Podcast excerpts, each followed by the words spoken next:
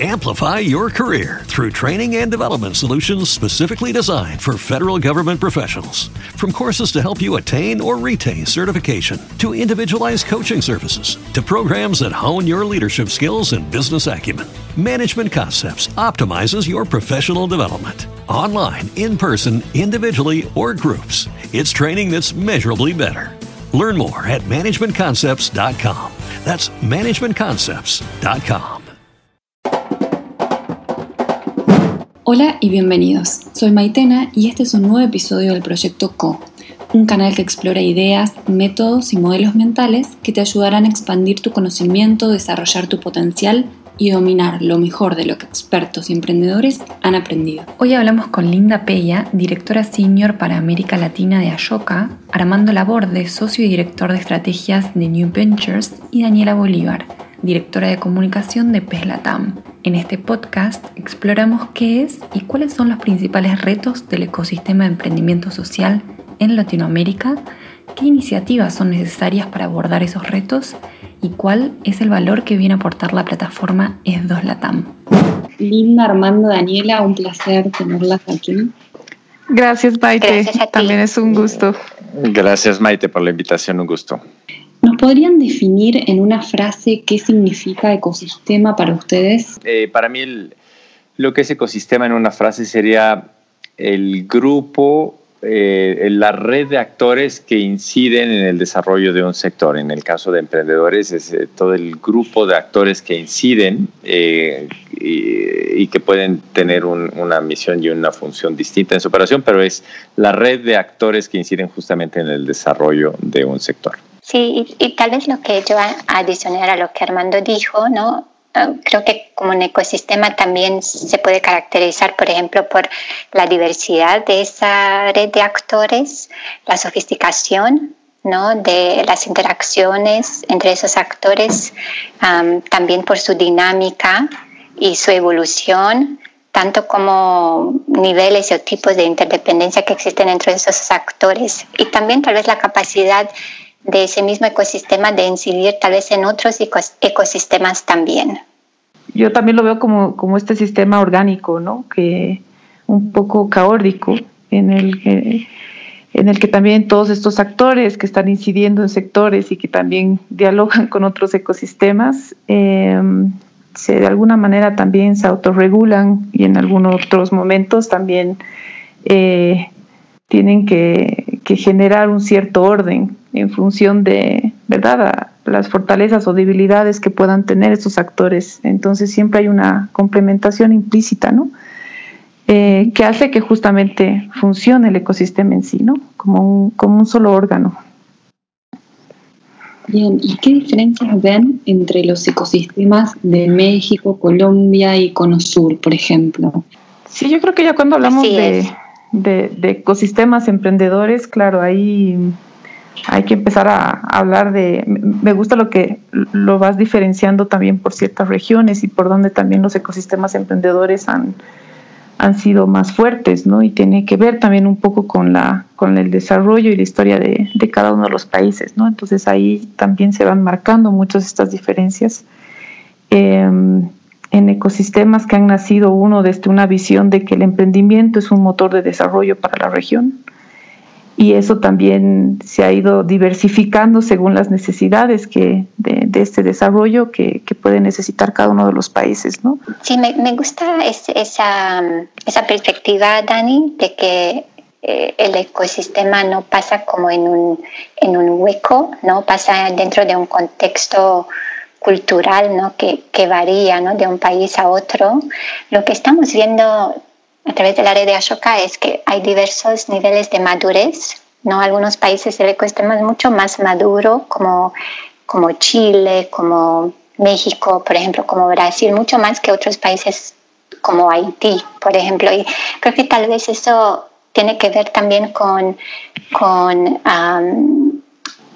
con, con, la madurez de la sociedad civil ¿no? y con el, con el ambiente o el contexto que, que en ese país uh, tuvo, ¿no? que ese contexto que tuvo el ambiente que, tu, que, el ambiente que existía en cada país para, para um, permitir eso ¿no? y para apoyar ¿no? a la sociedad civil. Entonces, en algunos países donde históricamente ¿no? Eh, ese contexto no pasó mucho más tarde o no está pasando, por supuesto que está frenando de una cierta forma el crecimiento, la evolución del, emprendimiento social. Entonces, me encanta esa perspectiva porque sí, el, ese ecosistema no existe como en un hueco, eh, existe dentro de un ecosistema mayor, ¿no? que puede ser el ecosistema cultural, político. creo que también lo que estamos viendo como tal vez diferencias es también el nivel de, de, institucionalización. Yo pienso que, o de evolución del ecosistema. En algunos países hay mucho más actores que apoyan a emprendedores sociales que tal vez en otros países. Por ejemplo, el gobierno de Chile no ha venido apoyando desde hace muchos años emprendedores sociales y la innovación social, ah, incluso emprendedores sociales de otros países para crear innovación social en Chile, ¿no? Ha tratado de atraer emprendedores mismos fuera de Chile, ¿no? Para, para Chile. entonces creo que esa es también una otra diferencia. Creo que tal vez algo que también estamos viendo es también el perfil tal vez del emprendedor. en Chile estamos viendo, por ejemplo, mucho más emprendedores que tienen un modelo de negocios o modelos de negocios basados en principios de, de mercado, mucho más que, por ejemplo, en otros países como tal vez Argentina.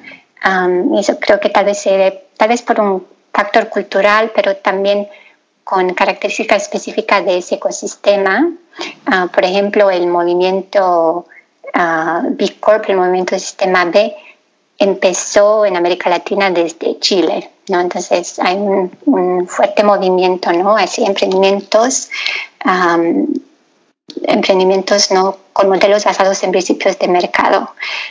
también estamos viendo en términos de, de perfil demográfico eh, por lo menos en la red de Ashoka, por ejemplo, en algunos países tenemos mucho más emprendedores uh, mujeres que emprendedores hombres y viceversa.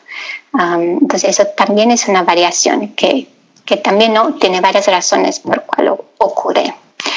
Muy, muy interesantes los comentarios de, de Linda.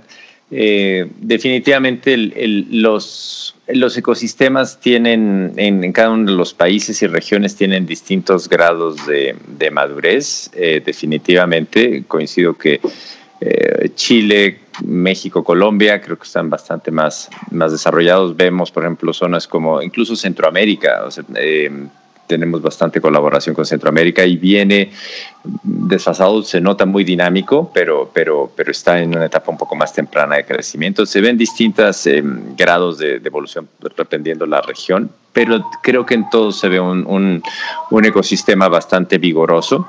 Em, creo que incluso cuando vemos, la, aún incluso a nivel de país, no es una, una evolución pareja, o sea, si echamos un vistazo cómo viene México, eh, podemos mencionar varias ciudades muy dinámicas y muy propicias y con un, un ecosistema de emprendimiento eh, social muy desarrollado, incluso a nivel de colonias se, puede, se puede mencionar, pero por ejemplo, no batallamos en, y pasa igual con Ashoka y en, en a la hora de buscar emprendedores en todos los estados, hay estados eh, y regiones de los distintos países que están mucho más escasas y que todavía en una etapa mucho más temprana de desarrollo. Entonces podemos hablar de una visión de, evolución de cómo va el ecosistema en países, eh, pero aún hay retos en regiones en, en los países. Creo que juega también muy importante, lo mencionaba Linda, los roles de gobierno creo que pueden detonar mucho. Lo vimos en Chile, México tuvo una época, una administración pasada con un instituto especializado en emprendimiento que ya eh, dejó de existir y, ha frenado y ha detenido un poco muchos de los esfuerzos grandes de promoción de cultura emprendedora. Creo que ya se han detonado bastantes actores. Otra señal muy interesante del dinamismo, si echamos un vistazo a, qué tanto es abordado el tema de emprendimiento social en universidades, nos da también un buen indicador de, que es un sector que está caminando fuertemente. Eh, hace algunos años no se mencionaba ni había materias de emprendimiento social o incluso un, entendimiento muy distinto y heterogéneo de qué quería decir emprendimiento social. Y hoy vemos un mayor número de ofertas, cursos, prácticas e intereses estudiantes que habla como de este, de este dinamismo. A ver, cuando hablamos creo también de ecosistemas de emprendimiento, ahí hay que diferenciar también al ecosistema de emprendimiento social. Entonces, lo que habla Armando me, me, encanta en el sentido de que hay una definición clara de, de, cómo está madurando el ecosistema y yo creo que hay ecosistemas que además están sofisticando mucho más, ¿no? Cuando realmente logras involucrar al, emprendimiento como el centro de mucha innovación, em, incluso a nivel eh, gubernamental, ¿verdad? Em, pero también tiene que ver, el, todos los que, que tiene que ver con ecosistemas de emprendimiento, también tenemos que hablar del, de los ecosistemas de emprendimiento formal e informal y de alguna manera también los ecosistemas de, emprendimiento que se, están, que se han ido sofisticando era también para paliar un poco todo este tema de, los, de, la, de la economía informal de los países latinoamericanos. No estoy ahorita tan, eh, tan seguro del dato, pero obviamente, no sé, Bolivia creo que está dentro de una de las, de las economías informales más grandes todavía de la región, creo que es casi un 60-70% de economía informal. Entonces, obviamente, en, países con altos grados de, informalidad viene este intento de ir sofisticando los ecosistemas de emprendimiento por país y entender realmente este potencial que tiene de innovación, eh, de, prosperidad y de desarrollo que, puede traer eh, un emprendimiento mucho más sofisticado también en, eh, en un país. Entonces eso empuja que obviamente si, si tú estás haciendo esta observación de, este actor que es el emprendedor, que es el que inicia toda esta cadena de, de un ecosistema, lo ponemos a él como, como el, el actor principal para que exista un ecosistema de emprendimiento, ¿verdad? Si no, no habría una razón de ser. Eh, al poner al emprendedor en, el centro de, este análisis, ahí tenemos que diferenciar este tema de la formalidad e informalidad. ¿no? Yo creo que también hay todo un ecosistema de emprendimiento en la informalidad que desconocemos, ¿no? que tiene que ver con mucho, ¿verdad? con mucho más riesgo. O sea, los emprendedores informales pueden estar invirtiendo hasta más del 60% de su patrimonio personal, familiar, por ejemplo. Tienen otros métodos de, apalancamiento, tienen una resiliencia enorme también, ¿no? Entonces eso empuja también a que el ecosistema de alguna manera empiece a entender también cómo está funcionando esta otra economía y, y bueno, ahí también donde yo siento que existe todavía una separación y una eh, también un estigma ¿no? hacia la, economía informal que sigue siendo muy alta ¿no? en los países latinoamericanos. Sí, yo pienso que allá hay un punto ¿no? sobre, sobre la escala y también que veo también como un reto o problemática de los varios ecosistemas porque, y también de la sofisticación, porque de hecho no sé si hay mucha sofisticación.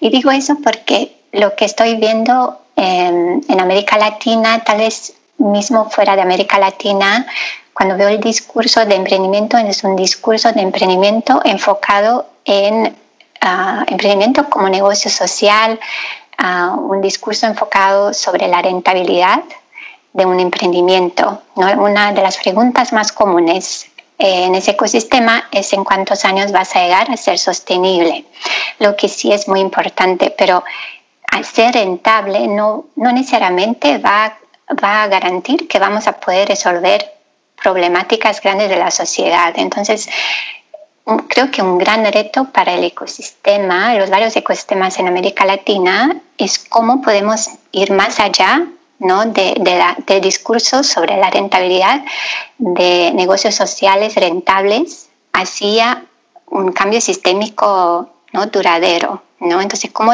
elevamos ese discurso hacia ese cambio sistémico de tal forma que no solamente preguntamos qué tan rentable estás, pero también a qué cambio sistémico apuntas. y yo pienso que ese es un reto muy grande porque ahora, ahora como volviendo al tema de quiénes son los actores en ese ecosistemas, hay muchos actores que sí están invirtiendo en emprendedores sociales, pero el enfoque es en muchas veces en, emprendimientos que, son rentables o que tienen modelos ¿no? que, que apuntan para ser sostenibles, pero no, una de las cosas que estamos viendo es que no existen ahora muchos actores o muchos mecanismos para invertir en cambios sistémicos. Entonces creo que un reto es cómo como ecosistema nos organizamos para apuntar a para un cambio sistémico, ¿no? Y para invertir en un cambio sistémico. Y eso es, es un reto, ¿no? Muchas veces cuando hablamos con emprendedores sociales, eh, nos comentan ese desafío eh, de que quieren trabajar en un cambio sistémico, pero no hay nadie que quiere financiar el cambio sistémico. ¿no? Eh, la mayoría de esos actores o inversionistas están muy enfocados en impacto directo a corto plazo o mediano plazo. Pero un cambio sistémico, como sabemos, es un cambio que toma mucho, mucho tiempo. Además, un cambio sistémico evoluciona, ¿no? Eh, paso por paso, ¿no? A, través del tiempo. Entonces, creo que un reto para nosotros como ecosistema es también cómo nos organizamos alrededor del cambio sistémico, ¿no? Para resolver las problemáticas en la sociedad.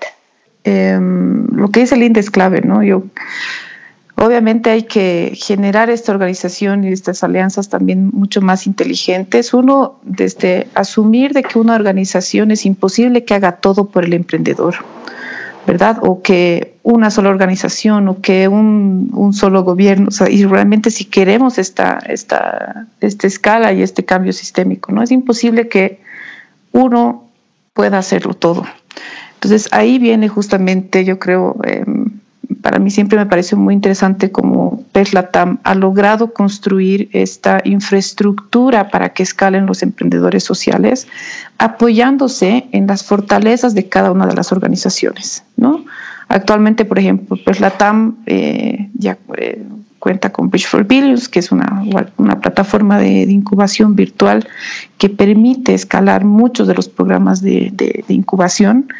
Eh, ayuda a estandarizar también un poco, ¿verdad?, el tema de los modelos de negocios, lo que ayuda a que eso también, por ejemplo, colabore en los procesos de financiación. Luego también tienes el Ashoka Fellowship y donde más bien lo que haces es eh, apoyar de una manera sostenida que un emprendedor se enfoque 100% en desarrollar su innovación. Luego tienes el programa de New Ventures, que es el de I3, que es la aceleración entonces, más bien donde ya tomas emprendedores mucho más maduros y más bien les tienes que dar todo un soporte mucho más específico, personalizado y abierto para que puedan escalar y que puedan levantar realmente inversión importante para este escalamiento y ojalá este cambio sistémico, ¿no? Y así el eh, Latam tiene, digamos, diferentes componentes, es como un tren con diferentes vagones, porque es difícil hoy en día que una organización pueda tomar todo el proceso de escalamiento de un emprendedor. Generalmente, como digo, picotean, el emprendedor social va picoteando en un proceso, otro proceso, ¿verdad? Entonces, Peslatam más bien lo que ha logrado es eh, generar esta infraestructura donde un emprendedor puede entrar por diferentes partes del, vagón al, tren. Eh, y ahí es donde puede encontrar un soporte sostenido, ¿no? porque ya estamos validando el emprendimiento en alguna de las, de las fases, lo que nos permite tal vez en, un año, dos años, volver a conectar con este emprendedor y darle los nuevos insumos que necesita para su siguiente fase. ¿no? Entonces ahí es donde va esto que, que, habla, que habla Linda, ¿no? de, de realmente, es, o sea, sí o sí, el, para que seamos un ecosistema, hay que generar estas colaboraciones. Esto es lo que hace que los diferentes órganos vayan funcionando y alimentándose, ¿no? Sí, pienso que tal vez hay que cambiar la forma en que invertimos. Tal vez no solamente invertir en, en personas, pero invertir organizaciones, pero invertir en los cambios. Entonces, invertir en, puede ser movimientos, ¿no? De personas, de emprendedores, pueden ser colaboraciones entre emprendedores incluso PES Latam está invirtiendo entre, en colaboraciones entre emprendedores sociales, pero también en colaboraciones entre emprendedores sociales y empresas. y hay, hay algunos actores que sí han empezado a hacer eso, invertir mucho más en, en varias organizaciones en vez de solamente en una. As humans, we're naturally driven by the search for better. But when it comes to hiring, the best way to search for a candidate isn't to search at all. Don't search, match with Indeed. When I was looking to hire someone, it was so slow and overwhelming. I wish I had used Indeed. If you need to hire, you need Indeed. Indeed is your matching and hiring platform with over 350 million global monthly visitors, according to Indeed data, and a matching engine that helps you find quality candidates fast. Ditch the busy work. Use Indeed for scheduling, screening, and messaging so you can connect with candidates faster. And Indeed doesn't just help you hire faster. 93% of employers agree Indeed delivers the highest quality matches compared to other job sites, according to a recent Indeed survey. And listeners of this show will get a $75 sponsored job credit to get your jobs more visibility at Indeed.com slash podcast. That's Indeed.com slash podcast. Terms and conditions apply. Organización.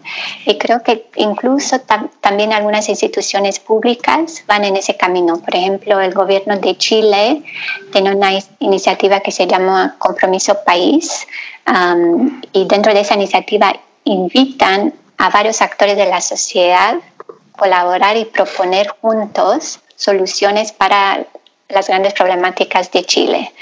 Entonces pienso que tal vez como, como cómo evolucionamos como ecosistema, tal vez una forma es de cómo la inversión también no es solamente en la persona, en la organización, pero también cómo organizamos la inversión alrededor del cambio sistémico al que queremos apuntar. Con PES LATAM vienen a agilizar la colaboración de los ecosistemas de la región con la plataforma ES2 LATAM, y nos gustaría preguntarles cómo fue la experiencia que tuvieron en África con la plataforma, cuáles son los retos, las mejores prácticas, los aprendizajes de esa experiencia.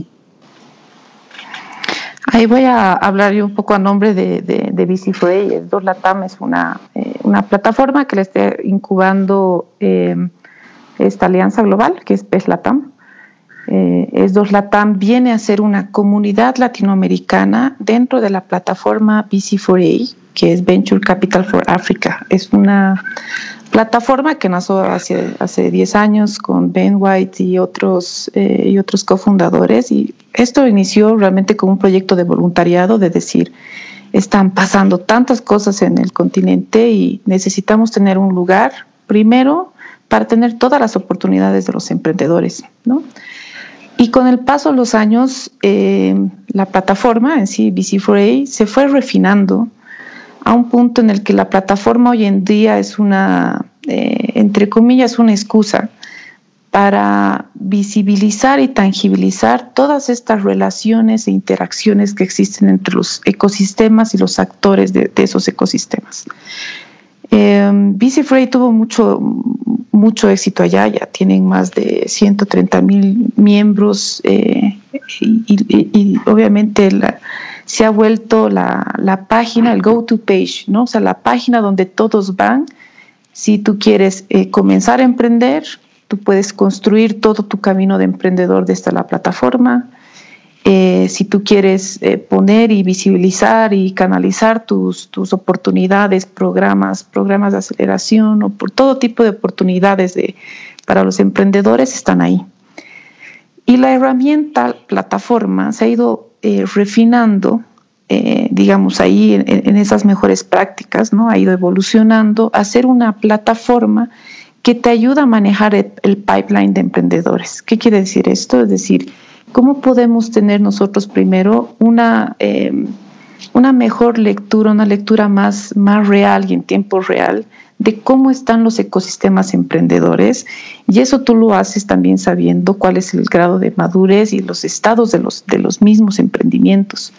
Entonces BC4A empezó a sofisticarse de manera que hoy en día tú tienes un directorio ¿no? De, de muchos países de casi todo el continente africano y tú lo que ha logrado hacer BC4A son análisis de los ecosistemas emprendedores de cada país porque toda la data que, se ha ido generando de, estos ecosistemas ha permitido entender, por ejemplo, cuántos emprendedores tienes en etapas iniciales, en etapas de crecimiento, qué empresas ya están maduras.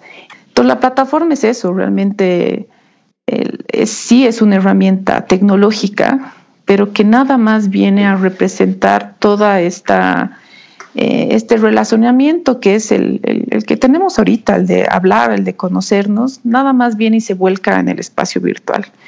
Y eso es lo que nosotros estamos haciendo con Peslatam. En vez de esperar estos 10 años de, de, de, madurar esto, hemos, estamos acortando, hemos, eh, estamos incubando esta plataforma para que obviamente se adapte al contexto latinoamericano. Por eso es que en las seis organizaciones todo el tiempo estamos retroalimentando para que esto sea lo más latino posible y que sea ese reflejo del ecosistema emprendedor latinoamericano. Y, los retos principalmente hoy en día de, la plataforma, yo creo que es em, obviamente el tema de los ecosistemas. Eh, ya mucha gente está acuñando esta frase de que muchos ecosistemas de Latinoamérica son ecosistemas. Eh, lo que es difícil a veces entrar para nuevos actores, gente que está trayendo nuevas eh, innovaciones, entonces es a veces difícil también, pueden ser ecosistemas muy cerrados. Y el reto es ese, que más bien ESDOR Latam nos permite abrir esta colaboración, nos permite compartir directorios de emprendedores, nos permite tener un directorio abierto de oportunidades. Entonces, este, nuestro reto es crear una organización lo suficientemente independiente que sea capaz de conversar con todos, con cualquier actor del ecosistema y que ayude a tangibilizar todas estas colaboraciones. ¿no? Una herramienta como esta plataforma nos ayuda mucho a estructurar eh, a, los actores, a hacerlos visibles, lo que hace muy, lo que facilita mucho que, que nuevos actores puedan encontrarse y que no dependa de esa capacidad de tener que invertir mucho en, tiempos de hacer networking. Entonces lo facilita eh, permite que actores nuevos se incorporen, empiecen a generar valor y va generando, creo yo, entonces un, círculo virtuoso y va a provocar un efecto de aceleración, de, maduración del ecosistema. Eh, nosotros al menos eh, nos, ha encantado como New Ventures empezar a, a usar la herramienta, empezar a mover parte de nuestra operación justamente de la plataforma. Tenemos ya varias de las convocatorias que hemos operado de la plataforma. tecnológicamente funciona de maravilla.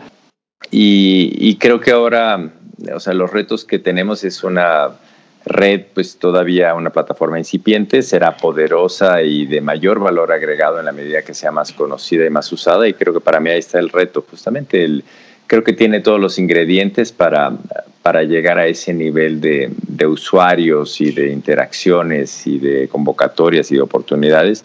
Pero, como decía Dani, estamos en una etapa temprana y todavía nos falta eh, esperemos que, que, la experiencia de todos los que empecemos a entrar a la plataforma sea, sea útil, valiosa y que justamente empecemos a correr la voz y que empiece a ser apropiada por, por todos estos actores que, que les deja mucho. O sea, un, emprendedor que entra en una convocatoria ha sido seleccionado o no. Si lo hubiera hecho directamente en nuestros correos de Neventus, pues ahí hubiera quedado y no hubiera pasado nada más. Si lo hace dentro de una plataforma como esta, aún no queriendo seleccionado, su perfil ya es visible, recibirá comunicaciones de nuevas oportunidades, de nuevas convocatorias, podrá ser localizado por otros actores. Entonces va permitiendo un, enriquecimiento y muchas ventajas para todos los que la van usando. Sí, pienso que lo que diferencia esa plataforma de otras plataformas es que es una herramienta para todos los emprendedores sociales. No es solamente una plataforma donde un emprendedor puede ir encontrar oportunidades, encontrar otros emprendedores, pero también puede usar la misma plataforma para su propia audiencia o para su propia red.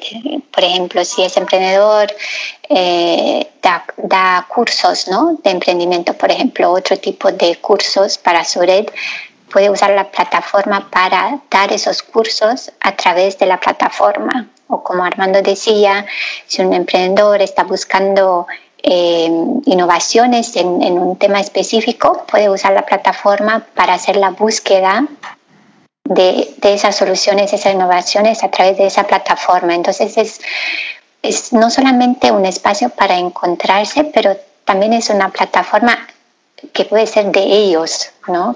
que ellos la usen para, para ah, crecer su impacto ¿no? y su red, con su red también. Bien, buenísimo. ¿En qué les parece que deberíamos enfocarnos para crecer como ecosistema de emprendimiento social?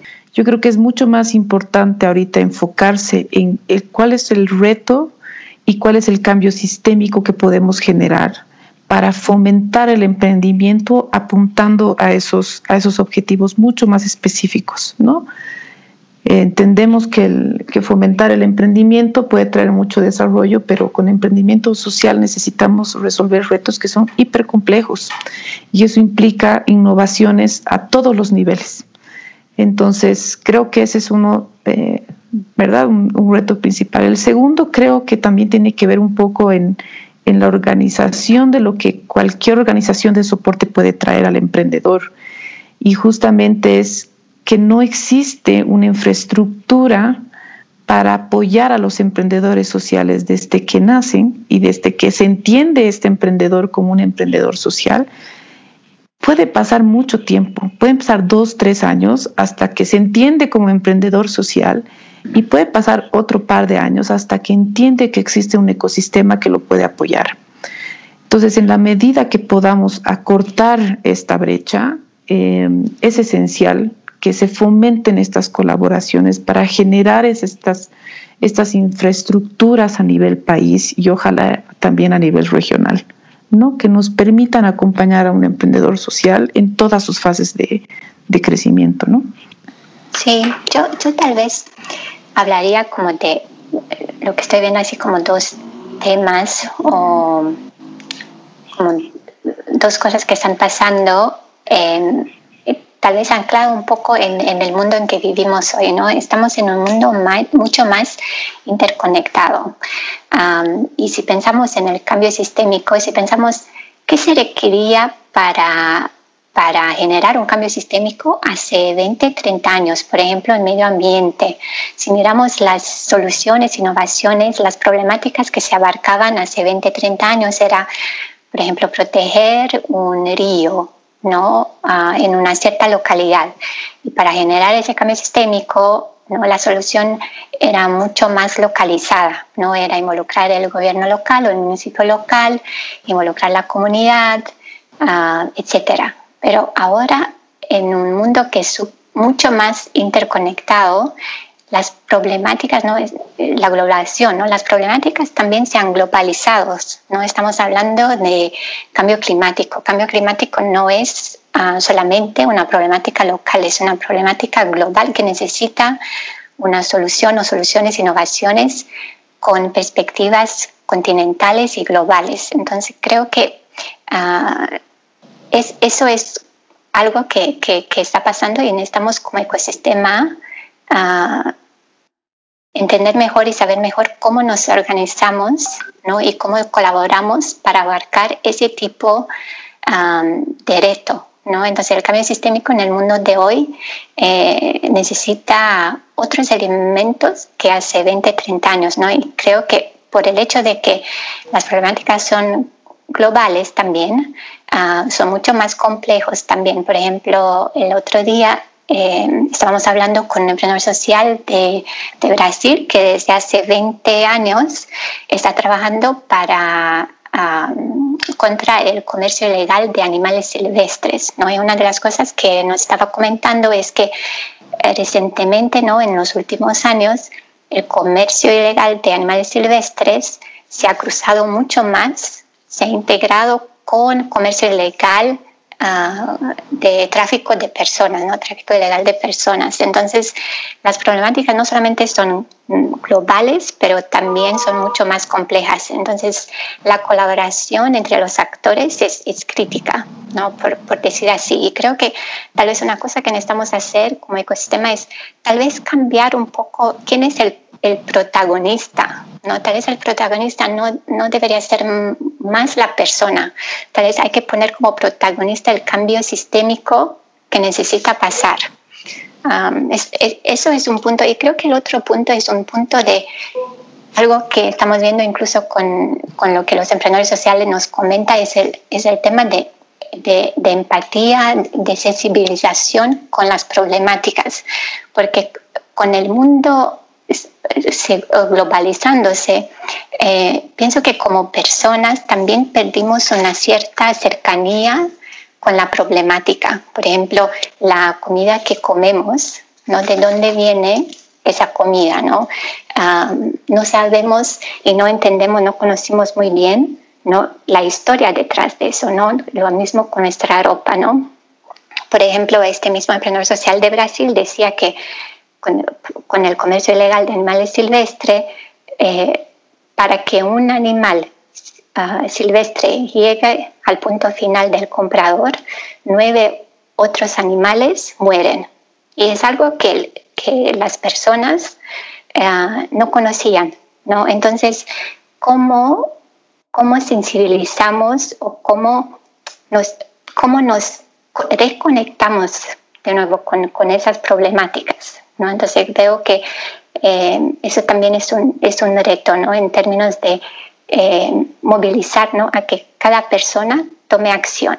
¿no? Entonces veo que esa distancia ¿no? que, que resulta a través de esos procesos de globalización, uh, perdemos esa cercanía y cuando cuando miramos los emprendedores sociales, los emprendedores sociales, la mayoría de ellos no son emprendedores sociales porque un día despertaron y dijeron yo quiero ser un emprendedor social. Son emprendedores sociales porque vieron se encontraron personalmente con un problema y viendo ese problema dijeron cómo es que eso puede pasar en la sociedad y, sintieron ese, eh, ese como impulso ¿no? y compromiso de hacer que eso no pase en la sociedad pero cuando perdemos esa conexión directa, ¿no? el grado de empatía es, es menos, ¿no? es tal vez mucho más ah, conceptual, mucho más teórico, ¿no? entonces em, creo que es eso como eh, tal vez retornar un poco al, qué significa ser un emprendedor social ¿no? y qué está al core de un emprendedor social, es la empatía, es ese entendimiento muy profundo de uh, y, enojo, ¿no? También con esa ese problema que, que, lo ve, ¿no? Creo que me gusta o sea, creo que necesitamos más actores clave, o sea, necesitamos obviamente más emprendedores, necesitamos más recursos, sean por em, em, donativos, que son muy importantes para impulsar y apoyar justamente emprendedores, requerimos más recursos del lado también de inversión requerimos eh, más actores en, el tema de medios que puedan difundir eh, el trabajo justamente de los emprendedores sociales y lo que se puede hacer para inspirar a otros. Requerimos más actores en la etapa formativa de, de los futuros profesionistas como las universidades para que puedan eh, permear el tema, abrir los marcos de referencia para los jóvenes y que puedan inspirarlos también y ver una posibilidad de carrera profesional de ese tema. Entonces creo que eh, gobiernos, entidades de apoyo eh, gubernamentales que puedan abrir cambios en políticas públicas, leyes de apoyo, incentivos, fondos, creo que sería clave y muy emocionante ver más actores de mejor calidad. El segundo creo que, y lo decía Dani eh, y, de alguna manera en todo lo que decía Linda va implícito, creo que el tema de innovación no puede parar. Eh, innovación en todos sentidos, en, los, en las estrategias de intervención, sea una organización de la sociedad civil, eh, sea un, un, negocio con impacto. Las grandes, los proyectos que más nos ha emocionado y lo que vemos sobre todo mucho en América Latina, no es una región fuerte que invierta fuertemente en desarrollo de tecnología como tal, pero sí hay mucha innovación en los modelos de intervención, en las estrategias, en los modelos de negocio, eh, y eso es algo que se va dando a promover justamente esta cultura y eso optimiza las, los resultados y las estrategias de intervención, hace más eficiente el uso de los recursos y creo que es clave para poder eh, cada vez eh, llegar y tener más resultados con menos recursos o, poder llegar justamente a las escalas que necesitamos. Entonces, promover una cultura de innovación creo que es algo, lo segundo que nos hace falta. Y conforme va creciendo el sector, y por eso creo que el tema de la plataforma viene muy bien, nos falta, conforme crece el número de actores y de innovación, o sea, falta luego los espacios más formales de encuentro de mayor accesibilidad, de, abiertos, muy democráticos, eh, y creo que justamente una, una, plataforma como la que se está empujando llega en el momento muy oportuno, eh, un ecosistema que no está empezando, pero todavía mm, es joven Eh, y creo que en este círculo virtuoso de crecimiento es increíble cuando hablamos con eh, gente joven, las ganas que tienen de entrar al sector de emprendimiento social, tienen que recurrir a los pocos actores que, que habemos formalmente trabajando ahí y creo que una plataforma ayudaría mucho para, para hacer un diálogo mucho más interconectado, democrático, este, y que al mismo tiempo vaya haciendo, eh, contribuya a la aceleración del mismo. Linda, Armando, Daniela, muchísimas gracias. Gracias. Muchas gracias a ustedes. Gracias a Efecto Colibrí. Este es el proyecto CO de Efecto Colibrí. With the Lucky Land slots, you can get lucky just about anywhere. This is your captain speaking. Uh, we've got clear runway and the weather's fine, but we're just going to circle up here a while and uh, get lucky. No, no, nothing like that. It's just these cash prizes add up quick. So I suggest you sit back, keep your tray table upright, and start getting lucky. Play for free at LuckyLandSlots.com. Are you feeling lucky? No purchase necessary. Void where prohibited by law. 18 plus terms and conditions apply. See website for details. Judy was boring. Hello. Then Judy discovered ChumbaCasino.com. It's my little escape. Now Judy's the life of the party. Oh, baby, Mama's bringing home the bacon. Whoa, take it easy, Judy. The Chumba life is for everybody. So go to ChumbaCasino.com and play over 100 casino style games. Join today and play for free for your chance to redeem some serious prizes. ChumbaCasino.com. No purchase necessary. Void where prohibited by law. 18 plus terms and conditions apply. See website for details.